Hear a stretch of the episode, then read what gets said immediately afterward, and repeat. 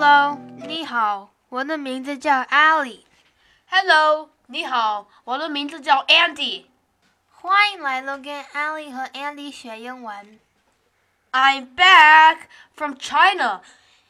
我从中国回来了。How was your trip in China？你在中国玩的咋样了？It was fun. How was your summer? I was a volunteer at a Chinese school summer camp.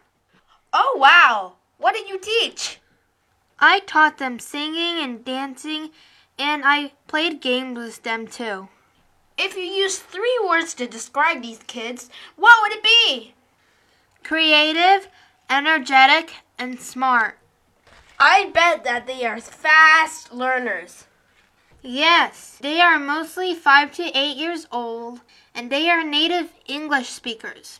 But they learned this Chinese song in a week. It's called 中国。你想听他们唱吗？ Great, let's hear it.